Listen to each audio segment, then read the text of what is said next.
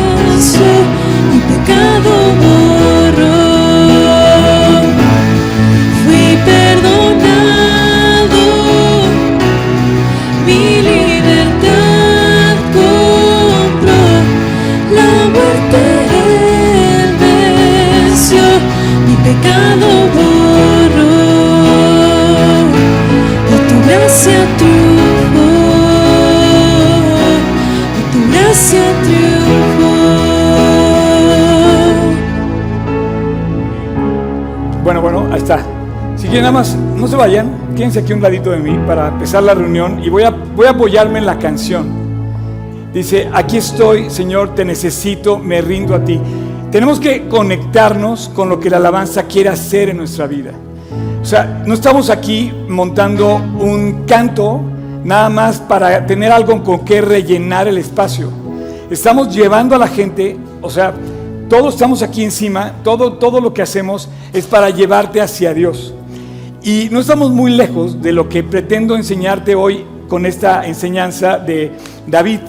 En, el, capítulo de Crónicas 16, primera de Crónicas 16, con lo que voy a empezar, eh, en el capítulo de Crónicas 16, ¿quieres ponerlo por favor, Sharon? Este, en este capítulo dice justamente que cuando llegó el arca de Dios y fue transportada a Jerusalén, Dios hizo algo con David. Dice, así que trajeron el arca de Dios. Yo estoy leyendo la versión, la versión 60, ustedes están viendo la versión contemporánea. Está a propósito así. Yo leo la- la 60 y dice, y llevaron el arca a Jerusalén, a la tienda que David había levantado para el arca. Acuérdate que el templo queda en Jerusalén, pero previo a eso pone David el deseo de llevar el arca y el tabernáculo al templo. Estaba llegando el tabernáculo a Jerusalén, desde que había llegado, había salido años atrás en el desierto, y, ese día que llega dice que en medio de la tienda David había levantado para ella y ofrecieron holocaustos, sacrificios de paz delante de Dios. Y cuando David acabó de ofrecer el holocausto, los sacrificios de paz, bendijo al pueblo y repartió tortas y carne y otro y un pan de pasas. Versículo 4. Y puso delante del arca a ministros de levitas para que recordasen, aquí es donde estamos tú y yo, puso delante del arca, delante de nosotros, delante de la gente, puso David a gente que nos recordara lo que tenemos que hacer. Entonces hoy tenemos aquí a Mariel, a Ari, a Pato y a estos chavos y a otro chavo que se nos fue ahorita por una necesidad de urgencia que quieren recordarnos justamente lo que dice el versículo, dice, para que recordasen, confesasen, lo hacen a Dios, el Dios de Israel. Acá dice, invocaran, confesaran y alabaran al Dios de, de Israel. Nosotros estamos aquí, nosotros, nosotros para recordarte a ti que tenemos que alabar a Dios, recordar a Dios, confesarnos delante de Dios. Y dice, así que Asaf, el primero, perdóname, eh, sí, Asaf el primero, y da una lista de personas. En este caso menciona Asaf, Zacarías, Semiramot, Jehiel, Matatías, etc. Y dice también los sacerdotes Benaía y Jaciel. Por aquí tenemos un tocayo de Jaciel. Pero el versículo 7 ve lo que dice. Entonces en aquel día David comenzó a clamar a Dios por mano de Asaf y de los hermanos. En la versión eh, contemporánea dice, en aquel día David puso por primera vez. Quiere decir que ya había alabanza, sí, pero David la puso en orden. David ordenó la alabanza para que llegara al templo de Jerusalén y nos llevara a todos a alabar a Dios. Podemos repetir este, esta estrofa, aquí estoy, te necesito, me rindo a ti. ¿Sí? Desde allá, ¿están bien?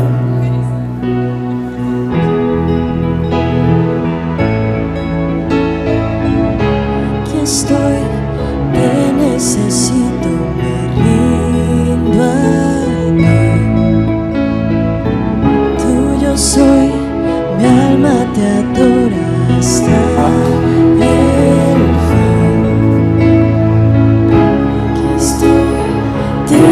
necesito, me rindo a ti. Tuyo soy, todos juntos. Tuyo soy, mi alma te adora hasta el fin. Dice para que recordasen, confesaran y buscaran a Dios. La alabanza nos debe buscar a Dios. Esta canción que estamos cantando dice, aquí estoy Dios, te necesito, me rindo a ti. La alabanza te lleva a ser humilde, no te lleva al orgullo. La alabanza no te va a llevar a que tú te enorgullezcas delante de Dios, sino te va a poner a, poner a los pies de Cristo. necesito, me rindo a ti. Tuyo soy, mi alma te adora hasta el fin. Yo estaba roto. Ah, sí, digo, termine. Necesito, me rindo a ti. Soy, mi alma te adora hasta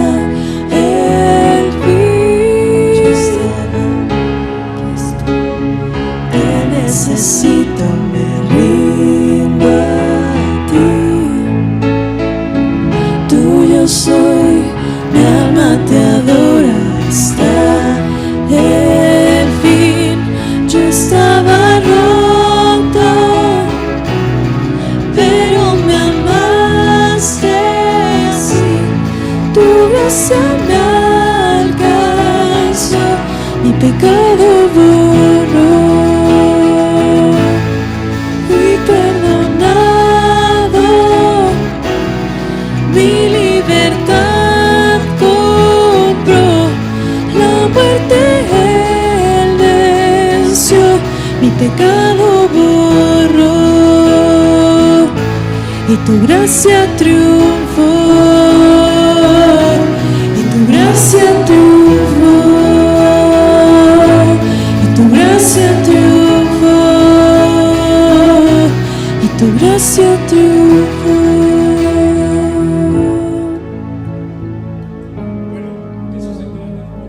estamos haciendo el día de hoy. Eh, los voy a llamar ahorita, pueden, si quieren sentarse, disfrutar la plática. Eh, si te fijas la letra que acabamos de cantar, nos lleva a Dios, dice, yo estaba roto, pero tú me alcanzaste, tú me compraste, tú me perdonaste. Acabamos de, de- de- de cantar una canción que nos- no debe sonar bonito. No sé cómo sonaban las canciones de los salmos, pero sí sé lo que decían. Si tú lees la Biblia, Dios dejó grabado con un testimonio espectacular. Tú no sabes todo lo que hizo Dios para que el libro que tú tienes en la mano es auténtico y sea auténtico y se mantenga auténtico. Y tú puedes saber que lo que tienes ahí es un libro por demás extraordinario. Las palabras de los salmos quedaron grabadas, acentuadas para siempre, junto con todos los demás 65 libros adicionales de la Biblia. Los salmos es el libro más largo de la Biblia y posiblemente el libro más leído de toda la Biblia.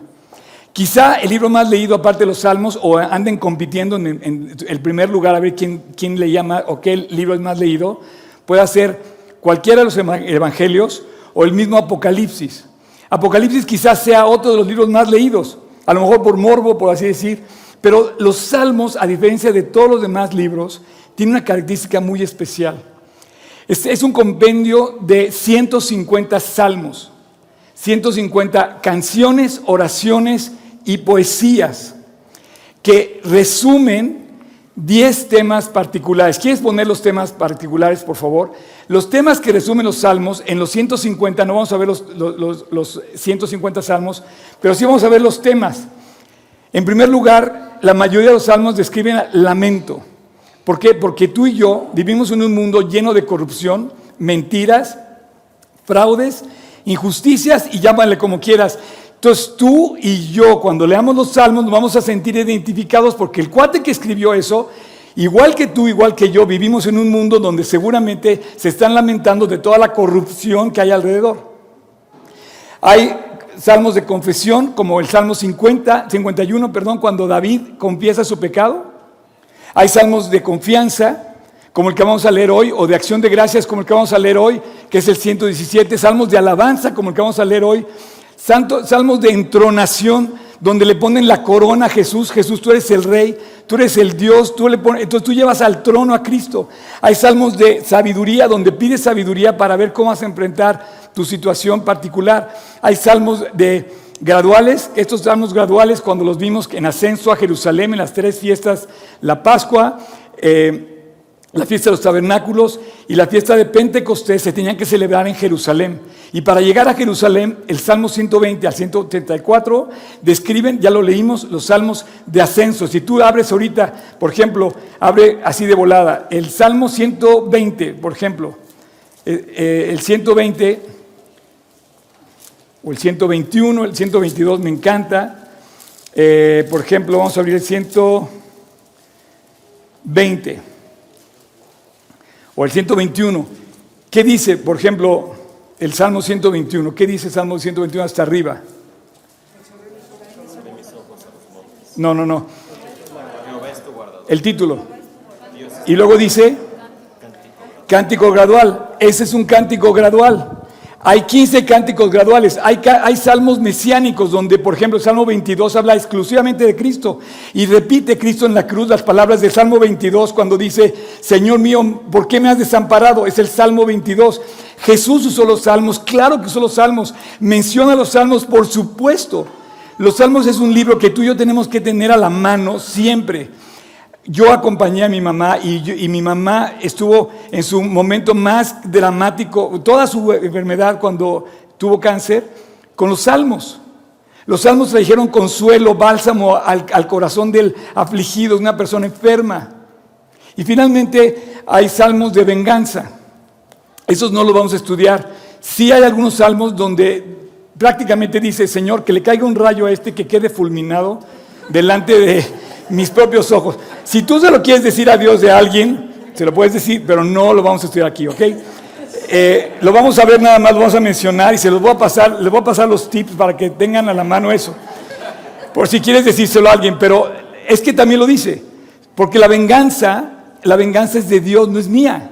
Entonces, si alguien te hizo algo que merece algo grave, te arrebataron algo, no sé, bueno, dice Dios, hay venganza y la venganza es del Señor. Mires la venganza, dice el Señor, yo pagaré. No te corresponde a ti. Entonces, el salmista, ¿qué es lo que hace? Señor voltea a ver desde la tierra y juzga la, injusticia. Entonces, los salmos hacen referencia a esos 10 temas. No los vamos a ver todos, pero sí vamos a empezar a tocar los temas como por tema. ¿Ok? Eh, otra cosa más. Vimos los, los, eh, los autores de los salmos. David, Asaf, Coré, ¿quién más? A ver, ¿quién más se acuerda? Salomón, Moisés, los, más complicados, er, Etán y Hernán. pero bueno, hay, hay, hay compositores de los salmos. ¿Ok? El Nuevo Testamento cita los salmos muchas veces. Y hoy vamos a entender una palabra espectacular. La vamos a entender cantada. Necesito que se conecten. Yo les puedo contar la historia más dramática, les puedo contar inclusive los momentos más difíciles que he enfrentado en mi vida y les puedo decir que los he enfrentado a través de los salmos. Y que me ha acompañado Dios memorizándome un salmo o memorizándome una promesa de la Biblia. Pero los salmos han sido un libro que yo quiero compartir contigo para que sepas que están escritos de una manera fácil, digerible, que se compara con lo que estamos viviendo tú y yo en esta, en esta realidad. Y ese es mi deseo, compartirlo contigo. Quiero que lo cantemos. Ahora, yo no sé cómo Dios dejó la música, no sé cómo se cantaba. Honestamente, aquí tenemos una batería, tenemos un piano, pero aparentemente en aquel entonces era un arpa, un címbalo, un salterio, cornetas que eran los cuernos, trompetas, y sí había voces, había un coro que David organizó. Si tú te vas al capítulo 16 de Crónicas, que acabamos de leer, te das cuenta que David puso en orden esto. Eh, en el capítulo 16 de Crónicas, en el versículo 40, déjame ver si es el 42, Crónicas, eh, espérame, espérame, 42, eh, capítulo 16, dice sí, con ellos, ahí está, Emán y Jedutún con trompetas y címbalos para que los toca, para que los perdón, para los que tocaban y con instrumentos de música de, Dios a los, a los, hijos de Jedutum para porteros. Eh, sí había música. O sea, sí había música, pero Dios no dejó registrado el tono de la música. Pero sí dejó registrado el contenido del texto y del, del mensaje. Ahora, si nos vamos, por ejemplo, a Segunda de Crónicas, capítulo 29. Em, este pasaje, el capítulo 29, sucede 300 años después del pasaje que acabamos de leer. Cuando David empieza a poner los salmos, era el año 1000 antes de Cristo. Este año es como del año 700 años antes de Cristo. Resulta que toma posesión eh, un rey, un rey bueno, Ezequías. Este hombre hizo algo extraordinario, era un joven, apenas de unos veintitantos años cuando toma posesión. ¿Cuántos años tienes tú, José? 27. Pues, más o menos, ya, ya estás ruco tú comparado con él. ¿Ok? Pero tú imagínate un joven de 25 años, y si tienes hijos o si tienes parientes que anheles, digo, imagínate la decisión que toma, lo entronan como rey del, del reino del sur de Judá, y el cuate se da cuenta que llega al templo y dice, el templo es un desastre. No se está celebrando el sacrificio, no se está llevando a cabo el culto que debe ser. La gente tiene olvidada a Dios. El pueblo está sufriendo porque no está viviendo como debe vivir en los principios de Dios. Y lo primero que hace Ezequías dentro de su programa eh, sexenal, o bueno, él no, tiene un programa de, de seis años, cuando toma posesión, pues, él decide recuperar reinstaurar, restablecer el culto en el templo. Yo quisiera que lo primero que tú hicieras en tu vida, o que este fue un, un, trabajo con, palomita cumplida en tu vida, es que tú restablezcas el culto de Dios en tu corazón. Y si no tienes culto, si no, si no llevas a cabo esa, esa, esa, esa eh, comunión con Dios en, en tu corazón, es momento de restablecerla. Yo te quiero invitar a que restablezcas tu comunión con Dios, porque es a lo que nos, invita la palabra de Dios. Entonces, Ezequías toma posesión, se da cuenta de que el templo está abandonado, el templo está destruido, semidestruido, el templo no lleva a cabo los sacrificios que debe tener, y dice, vamos a poner esto en orden. Y vamos a restaurar las fiestas y celebra la Pascua, empieza a leer la ley y pone otra vez a Dios en el lugar que le corresponde. ¿Quieres poner el versículo de, eh, Crónicas 29? Justamente en el versículo 25 dice, puso también levitas en la casa de Dios, y ahí están, címbalos, alterios, arpas, conforme a qué? Conforme al mandamiento de David. 300 años antes, él recibió por herencia, le contaron lo que David había hecho. Y entonces dijo, yo quiero hacer lo mismo que hizo el rey David. Y entonces dijo, según el mandamiento de David, y empieza a poner las cosas en orden. Y los levitas, versículo 26, estaban con los instrumentos de David, que te digo, seguramente era el arpa, el címbalo, el salterio, las trompetas y, y los coros.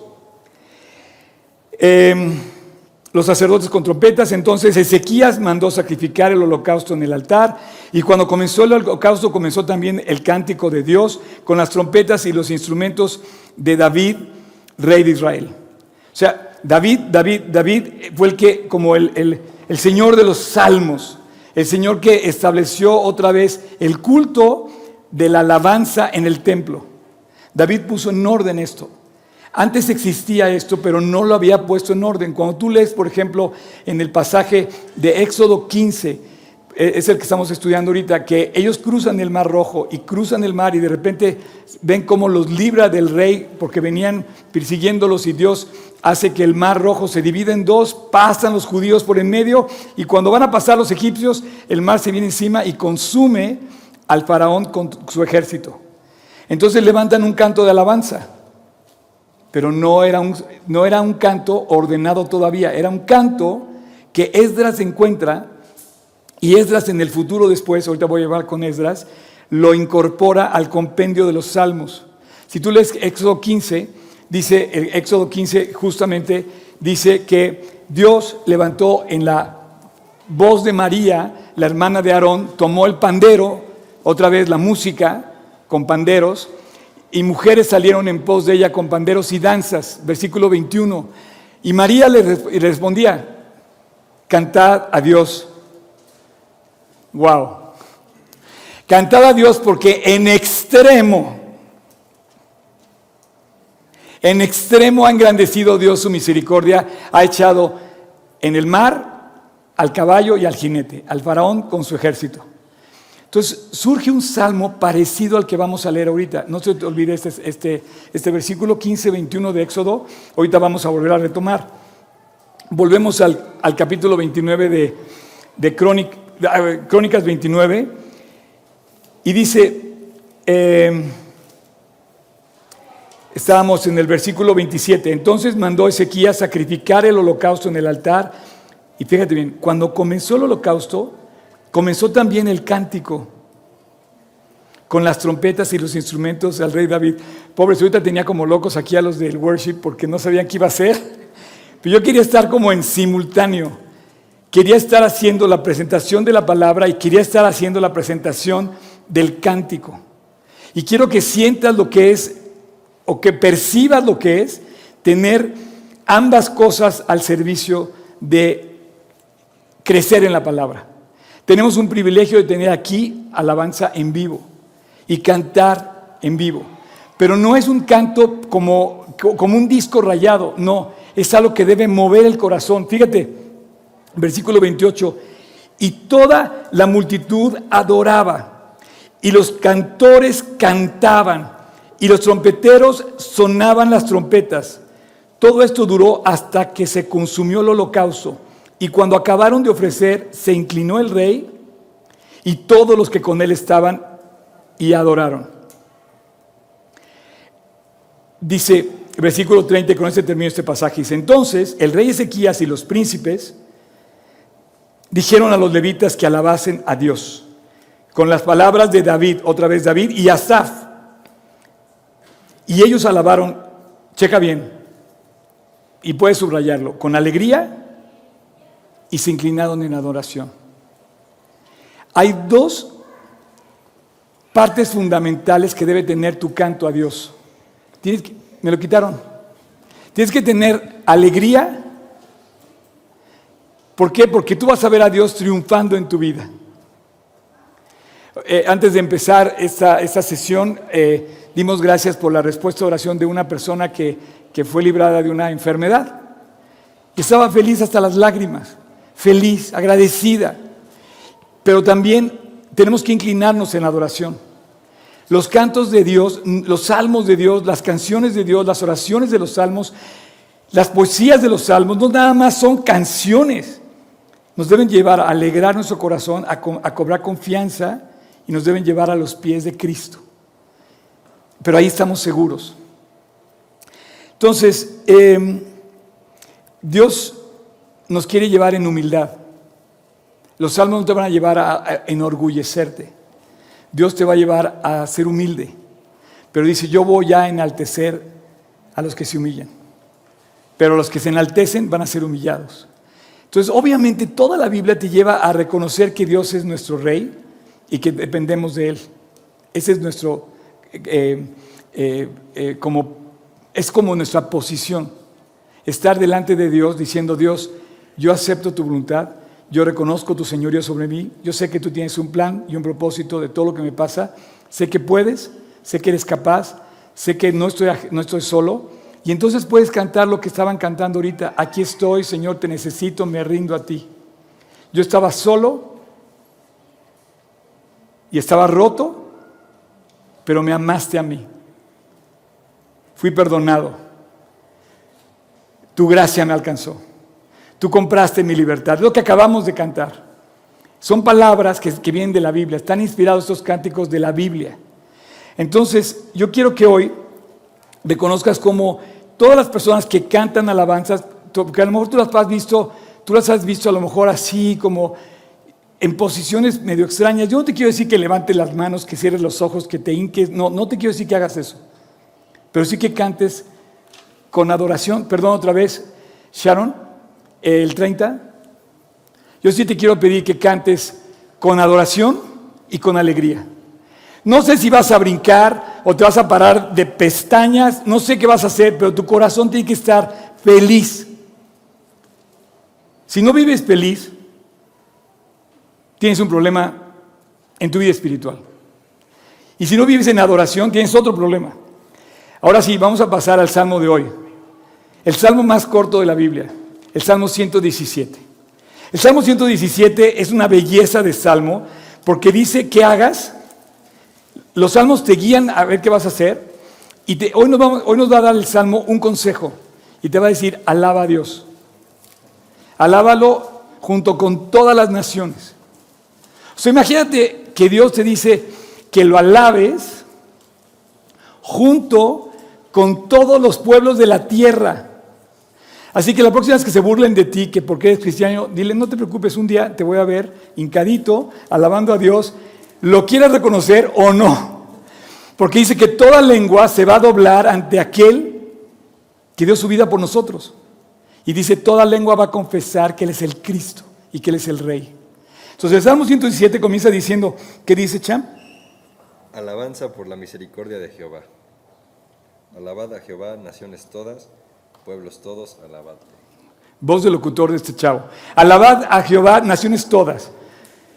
Eres de Colombia, alaba a Dios. Eres de Rusia, alaba a Dios. Eres de China, alaba a Dios. Eres de Arabia, alaba a Dios. Naciones todas alaben a Dios. Eres de Polanco, alaba a Dios. Eres de La Pensil, alaba a Dios. Donde sea. Tenemos que alabar a Dios. ¿Ok? Pueden subir, por favor, los, los cantores de alabanza. Y vamos a alabar a Dios, pero quiero explicárselos y quiero transmitírselos. El Salmo te dice, alaba a Dios. Sencillo, punto al grano, ya, alaba a Dios. Oye, Oscar, es que no tengo ganas. No, pues está bien. No, si, tienes, te digo, tienes- si no tienes ganas de alabar a Dios, posiblemente tengas un problema muy serio espiritual. Porque el cuate que vive feliz, alaba a Dios. El cuate que vive confiado, alaba a Dios. El cuate que tiene sus ojos puestos en la esperanza que es Dios nuestro Salvador y poderoso, alaba a Dios. Pero si no alabas a Dios, seguramente ves a Dios chiquito y tu problema muy grande. Nada más déjame recordarte que es Dios grande y tu problema es chiquito, comparado con Dios. En tus manos es muy, muy- es muy grande tu problema, pero en sus manos tu problema es muy chiquito. No te confundas. Entonces, primero el salmista te dice, yo ya conozco a Dios, lo he visto haciendo maravillas, y el salmista del Salmo 117 dice, todos tienen que alabar a Dios. Entonces, el salmo más pequeño te dice, alaba a Dios. Y te dice las razones para alabar a Dios. ¿Puedes leer el versículo 2? Fuerte para que te oigan. porque ha engrandecido sobre nosotros su misericordia. Primera razón, porque ha engrandecido sobre nosotros su misericordia. Segunda razón, Y la fidelidad de Jehová es para siempre. Aleluya. ¿cómo dice el final? Aleluya. ¿Pueden decir conmigo aleluya? Quizás sea la primera vez que lo dices, pero no va a ser la última. Si, tú, no te si tú no dices aleluya, es que tienes un problema espiritual. ¿Cómo? A ver, Oscar, tradúcemelo. Es tan grande el amor de Dios que la única forma de reconocer la grandeza de Dios es diciendo, alabado sea Dios. Es lo que quiere decir aleluya. Pero cuando te ves tú, la, la canción decía, yo estaba roto. ¿Me puedes, puedes hacer memoria de tu vida cuando conociste a Cristo? ¿Te acuerdas cuando conociste a Cristo? ¿Te acuerdas cuando conociste a Cristo? ¿No estabas roto? Yo estaba roto. A lo mejor ahorita o cuando conociste a Cristo, Dios te trajo en tus peores circunstancias. A lo mejor estaba roto porque tu papá te dejó. Te dejó. Tu papá se fue de la casa. ¿No, ¿no has oído eso? O a lo mejor tú te fuiste de la casa de tu papá. Porque hoy no solamente los matrimonios se divorcian, también los hijos se van peleados con los padres. O los padres abandonan a sus hijos. O llegas, a lo mejor estás, eh, si eres, a lo mejor si eres mujer estás abandonada porque tu esposo te dejó, te abandonó y llegaste a Cristo abandonada por tu esposo. O a lo mejor llegaste a Cristo quebrado en tu negocio y dijiste, Señor, no tengo para pagar las deudas. Pero dice, pero me amaste a mí. Tu gracia me alcanzó. ¿Pueden volver a repetir esa parte? Pero sin, sin miedo, ¿eh? salgan, salgan, salgan. Si quieren pueden quedarse ahí para que no les, no andemos aquí este. Como dice, tu gracia me alcanzó, pero me amaste a mí. ¿Cómo? No sé cómo empieza ahí el... ¿Sí? Fui perdonado, pero me amaste así. Tu gracia me mi pecado borró.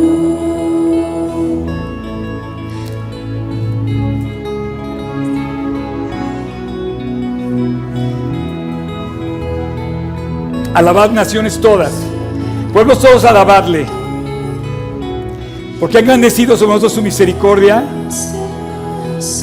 y la fidelidad de Dios es para siempre, aleluya.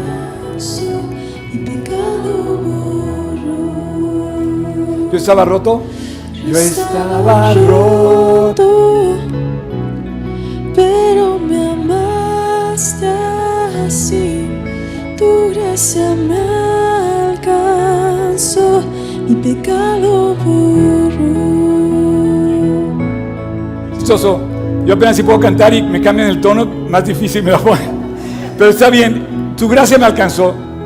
Yo no sé cómo estabas tú cuando te alcanzó Dios, pero la realidad es que hoy las deudas existen, las rupturas matrimoniales existen, el abandono paternal existe, la desgracia existe, la corrupción existe, la mentira existe. Y dice Dios, alábale porque no estás solo. El Salmo 117 dice, alaba a Dios todas las gentes de la tierra. ¿Quién merece eso? Solo Dios. Y dice, te lo aclaro, todos los pueblos de la tierra alaben a Dios y un día van a caer de rodillas, dice Filipenses, delante de Dios. ¿Por qué? Hay dos razones. Porque es para siempre su misericordia y su amor es grande. Versículo 2, ¿puedes poner el versículo 2, por favor? Hay dos razones por las cuales vas a alabar a Dios y te los pone el Salmo 17. Si tú alcanzas a comprender eso de toda la Biblia, señores y señoras, tienen suficiente para vivir. Dice que hay dos razones. Una que es grande su misericordia y la otra es que su fidelidad es para siempre. O sea, Dios es eterno, Dios no cambia, Dios es fiel, es leal, es el mismo. Él no te quiere por lo que tú haces, por lo que tú eres. No te condiciona su amor. Dice que es su misericordia es para siempre y es grande. Más bajito. Te iba a decir, ¿Sabes qué quiere decir misericordia? Esta palabra apréndela de la Biblia, porque no vas a encontrar en ningún otro lugar. En el Antiguo Testamento se llama Gesed, Gesed. Es una palabra hebrea. En el Nuevo Te- Testamento es eh, ágape. La misericordia viene de la palabra más pura de la definición de amar. Porque hoy en día todo mundo dice amar todo. Ah, Amo comer pizzas. Oye, por favor, no pongas esa palabra. Amo, amo los tacos. No, no, no hay comparación. Pero hoy la gente usa la palabra amor como nunca. Es la palabra más mal usada por la generación de hoy. Menos entendida. Fíjate, la palabra, si quieres pon silencio, porque esto es importante. La palabra original, eh, eh, el versículo donde dice misericordia, ha engrandecido su misericordia. La palabra origi- original para la misericordia está numerada por la Biblia de Estudio Strong con el número 2617 y esa palabra en hebreo quiere decir Gesed. A ver, di, di- di por favor Gesed. Gesed, Gesed. Gesed. No lo olvides, Cham. Nunca. ¿Ok? No olviden esa palabra. Esa quiere decir misericordia. Ese Gesed solamente lo puede hacer Dios. Porque el amor del mundo tiene dos condiciones. El amor de Dios no tiene ninguna condición. Para que alguien te ame, si tú haces esto, te voy a amar. O porque eres esto, yo te voy a amar. Porque eres guapo, te voy a amar. Porque eres fuerte, te voy a amar. Porque tienes esto, te voy a amar. Entonces pones una condición para amar. O el otro tipo de amor que es, si tú haces esto, entonces te voy a amar. Entonces ves las parejas, perdón lo que voy a decir, si te acuestas conmigo te voy a amar. Si sacas 10 en el examen, es como te voy a amar. ¿What? Dios no te pide nada de eso. No hay nada más egoísta que el amor condicionado. O sea, si tú me das esto, yo te amo. Si tú representas algo, yo te amo. Ah, es que tiene mucho dinero. No, quiero ser su amigo. Es muy guapa, quiero ser su amiga. Entonces, ¿cómo? No, pero eso no es Gesed. Por eso tenemos que alabar. Todos los pueblos de la tierra tenemos que alabar a Dios, porque su amor es demasiado grande. Es demasiado grande su amor. Tú no puedes sentirte desamparado ante este amor. Dice la primera carta de Juan, dice que Dios es amor. ¿Pueden repetir conmigo? Dios es amor. Son las tres palabras más importantes en el mundo. Y no te ama por lo que tú eres o lo que tú tienes o lo que tú le vas a ofrecer a Dios. Es que soy muy talentoso en matemáticas, soy una virtuoso o virtuosa en, en ciencias nucleares. No, bueno, estás grueso. No, pues que te lo reconozca la empresa nuclear. Pero ante Dios eres un ser humano de carne y hueso al que ama con todos sus talentos y con todos tus errores. Entonces, el amor de Dios en el Antiguo Testamento lo describe con esta palabra. Abre tu Biblia en el Salmo 136. En el Salmo 136 dice lo que es el amor de Dios. 26 versículos tiene. 26 veces dice la palabra Gesed. Te lo voy a decir que lo leas después. 26 veces te dice en el Salmo 136 que su Gesed, que su misericordia es para siempre. Tú y yo tenemos mucho que alabar a Dios. Y la otra cosa que te dice es que es para siempre y que su misericordia, es demasiado grande. Esas dos razones tengo suficiente para alabar por toda la eternidad a Dios. ¿Podemos, podemos cantar la siguiente canción, la de Cuán hermoso su nombre es. Eh, esta canción, como muchas, que a lo mejor has oído, y sin miedo, ustedes canten, ustedes cantenla fuerte, eh, no le cambien el tono, déjenmela cantar normal, que todo el mundo la, entone. Dice, tú fuiste el verbo en el principio, unigénito de Dios. Nada más por eso, Dios es así, nada más por eso tenemos que alabarlo. Esa es, es la descripción del de Juan 3:16. Sí, sí, sin miedo, con confianza. Fuiste el verbo en el principio, unigénito de Dios, el misterio de tu gloria, revelado por tu amor, cuán hermoso su nombre es cuán hermoso su nombre es, el nombre de Jesús, mi rey. Cuán hermoso su nombre es, nada se iguala a él. Cuán hermoso su nombre es, no hay otro nombre.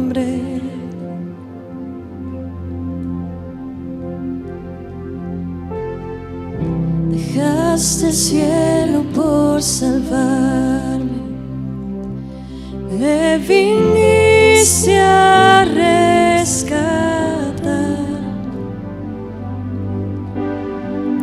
Mi transgresión tú perdonaste, nada nos separará. Majestuoso majestuoso su nombre es, el nombre de Jesús, mi rey. Majestuoso su nombre es, nada se iguala a él. Majestuoso su nombre es, no hay otro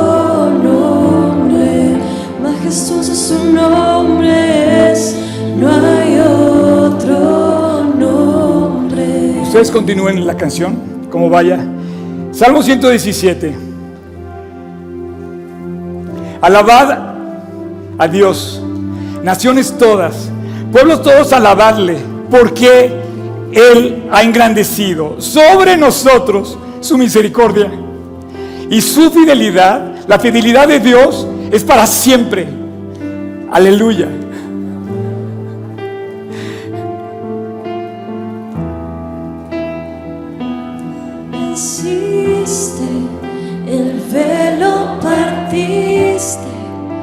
La tumba vacía ahora está. Los cielos declaran,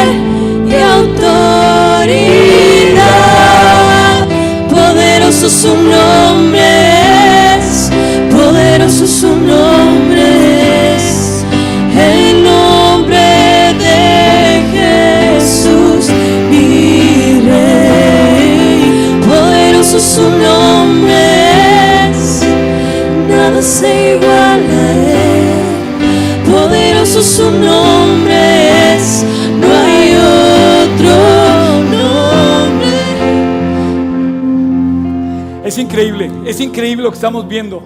Dice Dios, inigualable, incomparable, no hay nadie sobre ti. Tuyo es el reino, tuyo es la gloria por siempre. ¿De qué manera lo quiso decir el salmista? Lo está diciendo en los salmos. ¿De qué manera está Dios transmitiendo esto? Nos estamos volviendo a oír en el siglo ¿qué? 21, 2022, en Polanco, estamos lejos de Jerusalén, sí, y oímos otra vez el contenido de los salmos. Y entonces dice, alábenle en México, en Polanco, en la Ciudad de México, alábenle todas las naciones, de todos los pueblos. ¿Por qué? Porque Dios engrandeció su amor sobre ti. Ya lo disfrutaste. El problema no es lo que hizo Dios, ya lo hizo. Lo cantan todos los creyentes. El salmista dice, no tengo otra cosa más que alabar a Dios. El problema es tú. ¿Tú qué vas a hacer con ese amor? Dios ya hizo la cosa grande. El salmista dice, yo voy a alabarlo, junto con todas las naciones. Voy a hacer todo por alabarlo. El problema es qué vas a hacer tú con el amor de Dios. ¿Qué vas a hacer tú con el Gesed? Cuando llegues delante de Dios te va a decir, yo te amé. Y mi misericordia fue más grande que tu pecado, fue más grande que tus debilidades, fue más grande que tus deudas, fue más grande que tu enfermedad. Si hoy estás enfermo o enferma, quiero decirte que la misericordia de Dios es más grande que eso. Y sabes que no se va a acabar. Aunque se te acabe la medicina, la misericordia de Dios es para siempre. Por eso el salmista dice, todas las naciones y todos los pueblos alaben a Dios. Todos. Y no me va a quedar otra más que terminar diciendo aleluya. ¿Por qué? Porque hay dos razones preciosas. Su misericordia. Es inigualable, es incomparable. Él me perdonó. La tumba quedó vacía, el, el velo quedó partido. Suyo es el reino, suyo el poder y la gloria. Y así va a ser. ¿Tú qué vas a hacer con ese amor? ¿Incomparable? No, incomparable. Incomparable. Hoy por siempre Todos los pueblos alaben a Dios. Engrandezcan a Dios. tuya es la gloria. Porque engrandeció su misericordia sobre nosotros.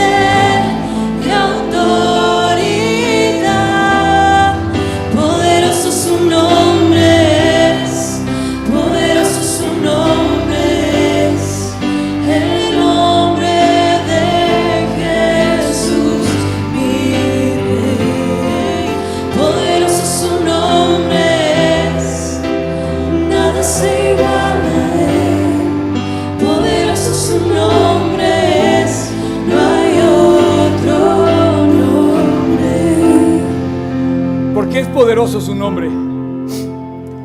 Su nombre es poderoso por una razón y lo dice esta canción también.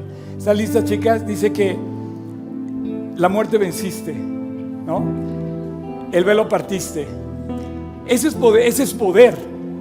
El poder de Dios es tan grande que dice, todas las naciones de la tierra alaben a Dios porque venció la muerte.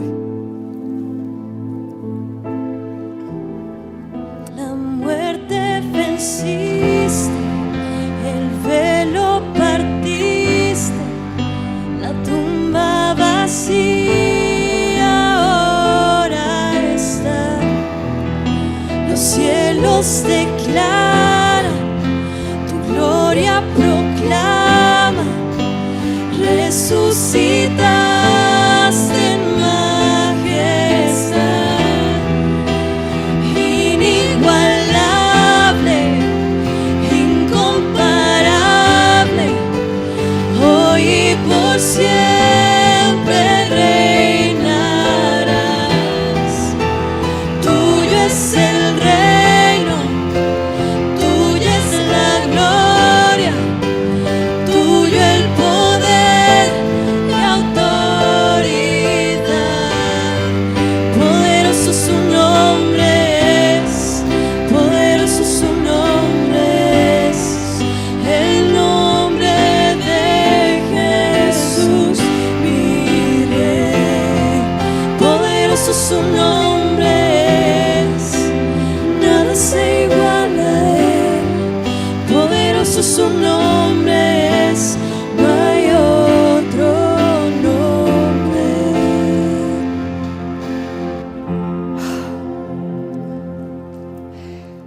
puedo describir? El Salmo 107 dice, nada más, lo dice en dos versículos. Y dice una palabra preciosa. Su amor es eterno, su amor es leal, su fidelidad es para siempre. Nada lo va a hacer cambiar, nunca va a cambiar. Si leíste hoy tu Biblia o si no la leíste, Él te sigue amando. Si dice tu ofrenda hoy o no dice tu ofrenda hoy, Él te sigue amando. Si te portaste bien esta semana o te portaste mal, Él te ama porque no merecemos su amor. ¿Cómo decías, eh, Tony, en la sesión anterior, que su amor no se merece y qué? Solo se acepta, no se merece ni se gana, solo se recibe. Su amor solo se recibe y se acepta. No se merece ni se gana. Eh, hashtag Tony. Ese es- si, fuera, si fuera salmista igual que Asaf, así lo pondría. Salmo 151, ¿de quién? De Tony. El problema no es Dios. Es inigualable, ya lo hizo. Todo lo dejó puesto. ¿Sabes lo que costó que este salmo lo pueda leer yo aquí hoy? ¿Sabes tú que simplemente si- los que van conmigo a Israel algún día dentro del año que entra, ya están apuntando, cuando lleguemos al, Museo de Israel y entremos a ver los, los rollos del Mar Muerto y veamos que todos los escritos del Antiguo Testamento están conservados así a la perfección. Y si tú ves la historia detrás del rollo del Mar Muerto, dices, no puede ser. Y ahí está este salmo. Y tú puedes comprobar que está escrito en aquel entonces como ahora. Tiene tres mil años. Tres mil años lo que estás leyendo. Y está tan vigente como hoy. Y todas las naciones y todos los pueblos de todos los tiempos lo van a adorar y le van a rendir alabanza. Yo te pregunto, ¿y tú? Ahora, quiero decirte que no me interesa que cantes. Honestamente, haz lo que tú quieras. Pero sí quiero decirte que estoy aquí puesto, como estuvo Asaf, como estuvo eh, eh, Coré, como estuvo David, para llevarte a los pies de Cristo. Si tú tienes a Cristo, tengas 20, 40 o 70, 80 años, tienes la vida. Si no tienes a Cristo, estás perdido en tus delitos y pecados y vas al infierno. Oscar, vino una, una reunión de la Biblia. Si no tienes a Cristo, o sea, esto no es una religión. O sea, Dios quiere una relación contigo. Y tú no tiene nada que ver que tú sepas la Biblia. Pero sí tiene todo que ver que tú digas como el salmista, aleluya. Te alabo Dios. Me salvaste, me perdonaste. Me resolviste, me cambiaste, me resolviste mi problema. No me puedo imaginar. El otro día me mandaron una pintura que dice primeros momentos en el cielo. Indescriptible. No sé cómo va a ser. Pero familias reunidas, abrazos, lloros. Y dices, ¿qué pasa? Porque Él es inigualable. Él inventó el amor. El amor sin condiciones. Si tú te acercas a Dios, hagas hecho lo que hayas hecho, te, hagas, te hayas revolcado en las drogas, te hayas hecho lo que hayas hecho, Dios te ama. No por ti, porque su carácter de Dios es amar.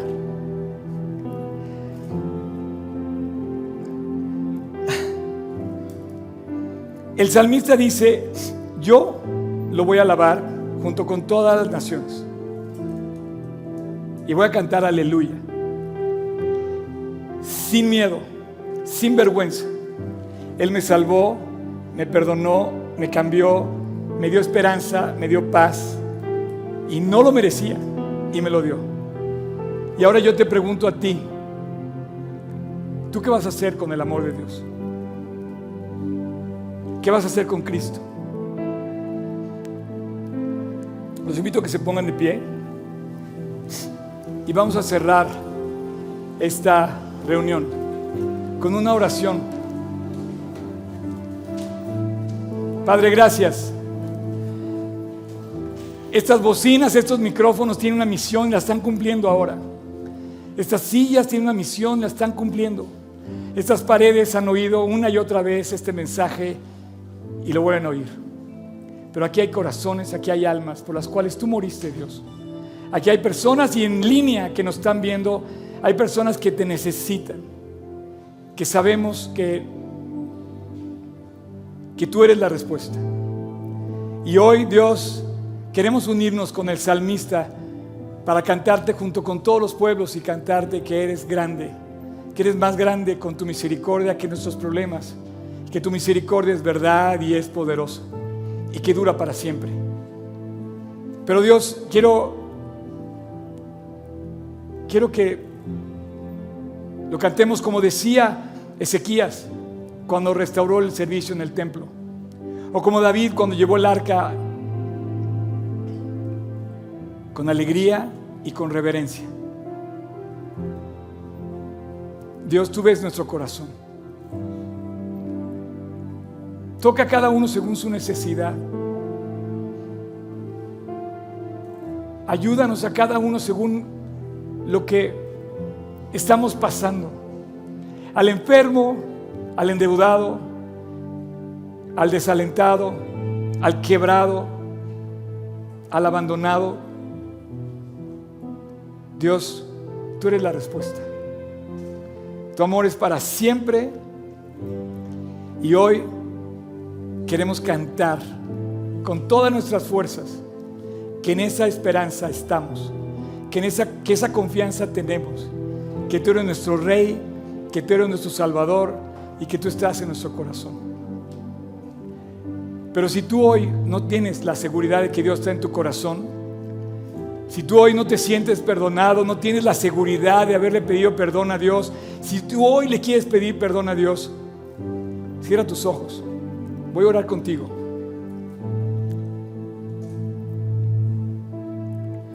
Voy a orar contigo y, y esta oración es para ti. Seas hombre, mujer, tengas 20, 40, 60, 70. Esta oración es para ti. Dios está llamando a la puerta de tu corazón. Te está gritando que te ama. ¿Tú qué vas a hacer? ¿Lo vas a dejar esperando o lo vas a invitar a entrar a tu corazón? Yo quiero pedirte que lo invites a tu vida, que te reconcilies con Dios, que le pidas perdón y que le pidas que te cambie. Así es que si tú hoy quieres hacer esta oración, estés aquí presente o estés en línea, deja tus ideas y acepta su amor. Deja tus egoísmos y condiciones y pídele a Dios que te llene de su amor, que te abrace como estás, abandonado, quebrado, dolido, como sea. Dios Dile, Señor, abrázame, manifiéstate. Él en ti. Invítalo a tu corazón. Si tú quieres, ahí en tu vida, en tu corazón, en silencio, yo te ayudo. Nadie lo va a ver más que tú y Dios. Y dile, Señor Jesús, perdóname. Perdóname por haber negado y abandonado y desacreditado tu amor por mí. Jesús, gracias por recordarme hoy tu gran amor. Te invito a mi corazón. Te acepto en mi corazón. Te pido, Dios, solamente que me perdones. A partir de hoy quiero caminar contigo en mi corazón. Solo te pido eso, Dios. Que te quedes conmigo, que me perdones y me limpies. Y gracias. Con todos mis pulmones, con toda mi alegría, con todas mis, como lo dice el primer mandamiento, mi mente, mi corazón, mi espíritu y alma. Quiero honrarte a ti y seguirte a ti. El día de hoy te acepto como mi Señor y mi Salvador en mi vida. Te abro la puerta. Y junto con el salmista, junto con todos los creyentes y todos los pueblos y naciones de la tierra, quiero cantar que tu misericordia es grande sobre mí.